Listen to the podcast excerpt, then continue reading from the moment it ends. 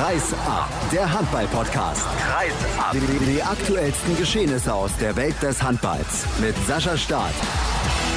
Es ist Donnerstag, es ist Silvester, das Handballjahr ist also endgültig vorbei, aber wir nehmen auch trotz der ärgerlichen Umstände die nächste Folge von Auf dem Weg nach Polen mit Patrick Krötzky auf. Erstmal Servus Patrick.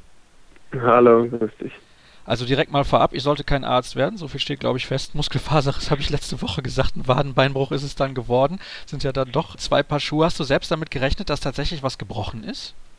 Ähm, Im ersten Moment äh, nicht, weil sich das ehrlich gesagt nicht so angefühlt hat. Äh, aber dann äh, über Nacht und auch am nächsten Tag habe ich so bei Bewegung äh, so ein leichtes Knacken und Knirschen gespürt und dann hatte ich schon äh, so ein bisschen die Vermutung, dass da irgendwie auch was dran sein muss. Wie sieht's aus mit Schmerzen im Moment? Ja, solange ich mich nicht äh, viel bewege, habe ich eigentlich keine Schmerzen. Der Gips macht einem natürlich zu schaffen, aber ansonsten äh, sieht es so aus, dass es nicht so die Riesenschmerzen sind, wenn ich nicht so viel tue, auf jeden Fall. Wie lange musst du den Gips dran lassen? Ähm, Das ist jetzt geplant für zwei Wochen. Für diese Zeit einfach ganz ruhig zu stellen, dass es zusammenwachsen kann. Und ich glaube, das ist äh, vielleicht auch ein bisschen, auch wenn es nervt, äh, wahrscheinlich die richtige oder die bessere Entscheidung, weil äh, dann geht es wahrscheinlich am Ende ein bisschen schneller. Zwei Monate soll es ja ungefähr dauern. Bist du überhaupt schon mal so lange ausgefallen? Also ich kann mich ehrlich gesagt nicht dran erinnern. Ja, ich war einmal mit einem Meniskusriss und einem leichten Knorpelschaden im Knie fast äh, fünf Monate weg. Das ist allerdings schon drei, vier Jahre her. Und deshalb bin ich so ein bisschen gewohnt oder habe zumindest schon mal erlebt, wie das ist, ein bisschen länger auszufallen. Jetzt ist nur der Unterschied, dass ich das Bein eben gar nicht belasten darf. Damals durfte ich das immer so 30 Prozent auch das operierte Bein ein bisschen belasten und das erschwert das Ganze schon ein bisschen im Alltag. Aber ich glaube, dass es so eine gewisse absehbare Zeit ist, das macht es auch unseren Kopf ein bisschen einfacher. Bist du dann eher der ungeduldige Typ und willst am liebsten sofort wieder loslegen? Oder bist du dann einfach so ruhig, dass du sagst, okay, ich habe sowieso keine andere Möglichkeit, ich muss es eigentlich akzeptieren, eine Wahl hast du nicht wirklich? Ja, eine Wahl habe ich nicht wirklich, das ist richtig, aber ich habe schon mit den Ärzten versucht, ein bisschen zu verhandeln, äh, als es darum ging, wie lange ich den Gips tragen muss und alles. Also geduldig bin ich sicher nicht, aber irgendwann, äh, irgendwie muss man manchmal auch die Vernunft ein bisschen äh, dann sprechen lassen. Was mich sehr gefreut hat, war deine Reaktion auf meine Frage, ob wir diese kleine Serie jetzt überhaupt noch weitermachen, trotz der Verletzung. Aber du hast direkt gesagt, klar, machen wir natürlich weiter. Was mich zu einer Frage bezüglich der Medien bringt, denn manchmal kann man da sicherlich keine Lust drauf haben, das ist ja auch ganz normal. Gab es mal Momente, in denen du irgendeinen Kollegen am liebsten verflucht hättest? Ja, Momente gibt solche Momente gibt es sicher. ähm, Ich glaube, Du darfst konkret werden, ist kein Problem. Ja, jeder hat, jeder hat natürlich äh, so seine Dinge, die, ja, die einen vielleicht ab und zu mal nerven, sei es nach dem Spiel, sei es äh, während einem Turnier, vor allem. Äh, Oh. Dann äh, kommt es, glaube ich, immer darauf an, wie, wie man, äh, wie viel man liest. Und äh, ich glaube, da sollte man sich vielleicht manchmal nicht ganz so viel anschauen, weil ich habe manchmal das Gefühl, dass gerade die deutschen Spieler irgendwie im eigenen Land äh, ein bisschen arg kritisch beurteilt werden, wobei äh, dann über andere ausländische Spieler dann gleich ein bisschen anders gesprochen wird. Ja, das ist so das, wo, wo man, glaube ich, manch ab und zu mal Dinge liest oder ja, sieht vielleicht auch, wo man denkt, das ist eigentlich nicht äh, ganz so gerecht. Hm, das ist eine ganz, ganz interessante Sache, die du da sagst, denn zuletzt habe ich auch mal wieder in ausländischen Medien vorbeigeschaut und da wird von den deutschen Spielern immer sehr, sehr positiv gesprochen. Das ist eigentlich verrückt, ne? Der Prophet im eigenen Land ist irgendwie nichts wert.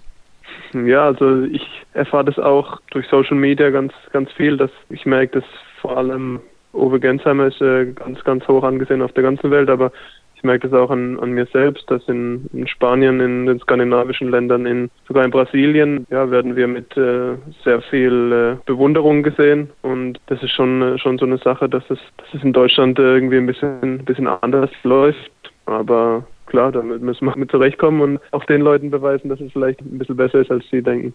Man muss ja auch dazu sagen, der Deutsche ist, glaube ich, tendenziell ein bisschen kritischer als andere. Aber okay. Bleiben wir mal bei den Medien. Es wird ja nun spekuliert, dass Sky sich vielleicht die Rechte der Handball-Bundesliga sichert. Gibt es aus Sicht der Spieler eigentlich einen Wunsch, was die HBL-Übertragung angeht? Ich weiß, du bist auch großer Freund der NBA.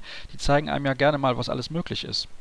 Ähm, der Wunsch wäre ehrlich gesagt, damit hängt, glaube ich, auch die Übertragung vor allem dann auch zusammen und vor allem auch das Problem, dass eine einheitliche Übertragung recht schwierig ist in Deutschland und das liegt alles mit dem Spielplan zusammen. Und äh, Ich glaube, wenn, ich weiß, dass es ein äh, langes, langes Thema ist, ein, äh, ein bisschen komplizierteres vielleicht auch, aber ich glaube, wenn man das äh, richtig plant, dann wäre es auch möglich, dass man wesentlich einheitlicheren Spieltag in der Bundesliga hinbekommen könnte, weil nehmen wir mal an, man plant es zwei Jahre vorher. Sicher gibt es dann Mannschaften, die auf und absteigen, aber sicher sind auch mindestens ja, 10 bis, bis 15 Mannschaften, die relativ konstant in der Liga spielen und die können auch die Hallenzeiten im Normalfall äh, zwei Jahre vorher vielleicht schon belegen. Und äh, dann äh, könnte man vielleicht sich äh, mehr Gedanken darüber machen, ob man äh, einen einheitlichen Spielplan hat mit Anwurfzeiten am Wochenende, die gleich sind für alle Mannschaften oder ähnlich wie beim Fußball, ein bisschen gestückelt vielleicht, aber zumindest, dass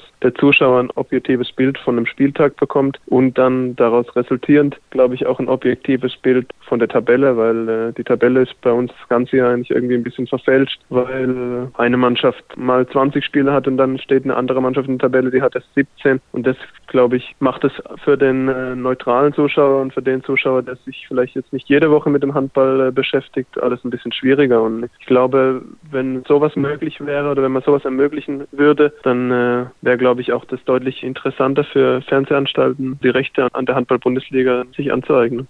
Oh, da rennst du bei mir offene Türen ein. Wenn ich da jetzt noch ein paar Fragen zustelle, dann sind wir hier zwei Stunden am Diskutieren. also kommen wir zur nächsten Frage. Wir haben letzte Woche auch über die Sache mit der Belastung gesprochen. Dazu passt eine Hörerfrage auch ganz gut, aber vor allem deine mhm. Antwort könnte gut dazu passen, wobei du gerade schon so eine ähnliche Antwort gegeben hast. Wenn du etwas im Handball ändern könntest, was wäre das jetzt außer dem Spielplan vielleicht? Also ich würde, muss ich ganz ehrlich sagen, die Bundesliga auf 16 Mannschaften verringern. Dann würde ich das alte Champions League-System wieder einführen weil ich das deutlich attraktiver fand, deutlich besser auch für alle Mannschaften, weil, wenn man mal ganz ehrlich ist, die Gruppen C und D, das fühlt sich für die anderen Mannschaften auch nicht hundertprozentig wie Champions League an, weil sie spielen ja auch nicht einmal gegen eine etwas größere Mannschaft, sondern bleiben so ein bisschen unter sich. Und dann würde ich ja auch die Meisterschaften verändern, ähm, würde nur alle zwei Jahre eine Meisterschaft im Januar spielen lassen. Hm, sehr, sehr interessant. Die Turniere dann im Sommer oder weiterhin im Winter? Ich glaube, dafür ist der Winter ähm, ein guter Standpunkt, weil da einfach das Interesse mehr erzeugt werden kann, dadurch, dass zumindest in Deutschland auch die Fußball-Bundesliga ruht. Und ich glaube, da haben wir uns ganz gut etabliert, dass, dass da im Winter, dass die Meisterschaften zu einem festen Termin auch in, äh, in den Fernsehanstalten gilt. Und ich glaube, dass der Winter dafür ein, ein guter Termin ist. In einem Olympiajahr ist es natürlich immer ein bisschen schwieriger, aber ich glaube, wenn man das dann nur alle zwei Jahre hätte, dann wäre das auch ein bisschen einfacher zu verkraften. Jetzt habe ich ein paar Fragen gestellt, die ich eigentlich gar nicht stellen wollte, aber ich fand die Antworten sehr, sehr interessant, deswegen musste ich da mal ein bisschen nachhaken. Zwei, drei Fragen werde ich dann einfach auf nächste Woche verschieben. Kommen wir so langsam aber sicher zum Ende der heutigen Sendung. Und zur letzten Frage hier bei Kreisab in diesem Jahr. An Heiligabend gab es bei dir unter anderem Rinderfilet. Was kredenzst du an Silvester, Raclette oder Fondue? Das ist äh, ganz klar das Raclette dieses Jahr. Eigentlich fast jedes Jahr. Äh, ich bin da ein Riesenfan und ich sitze da meistens am allerlängsten von allen. Ich muss dazu sagen, ich esse sowieso sehr langsam. Da gibt es immer die kritischen Stimmen, auch wenn wir mit der Mannschaft unterwegs sind. Aber beim Raclette, da kommt dann auch deutlich an Masse in mich rein. Also du hast dann ein Raclette-Gerät für dich komplett alleine, ja? Acht Pfännchen, Minimum. Ja, da muss ich noch ein bisschen kämpfen vielleicht. Ich bin nur eingeladen und äh, oh dann muss ich vielleicht mein eigenes mitbringen. Ja, das ist, glaube ich, ein guter Plan. dann wünsche ich dir guten Hunger, natürlich. Danke für deine Zeit, einen guten Rutsch und schnelle Sehr Genesung. Gerne. Und für alle Hörer sei gesagt, facebook.com slash kreisab und kreisab.de bei Twitter nicht vergessen. Unseren Jahresrückblick gibt es da auch noch. Bleibt uns auch 2016 gewogen und bis Montag.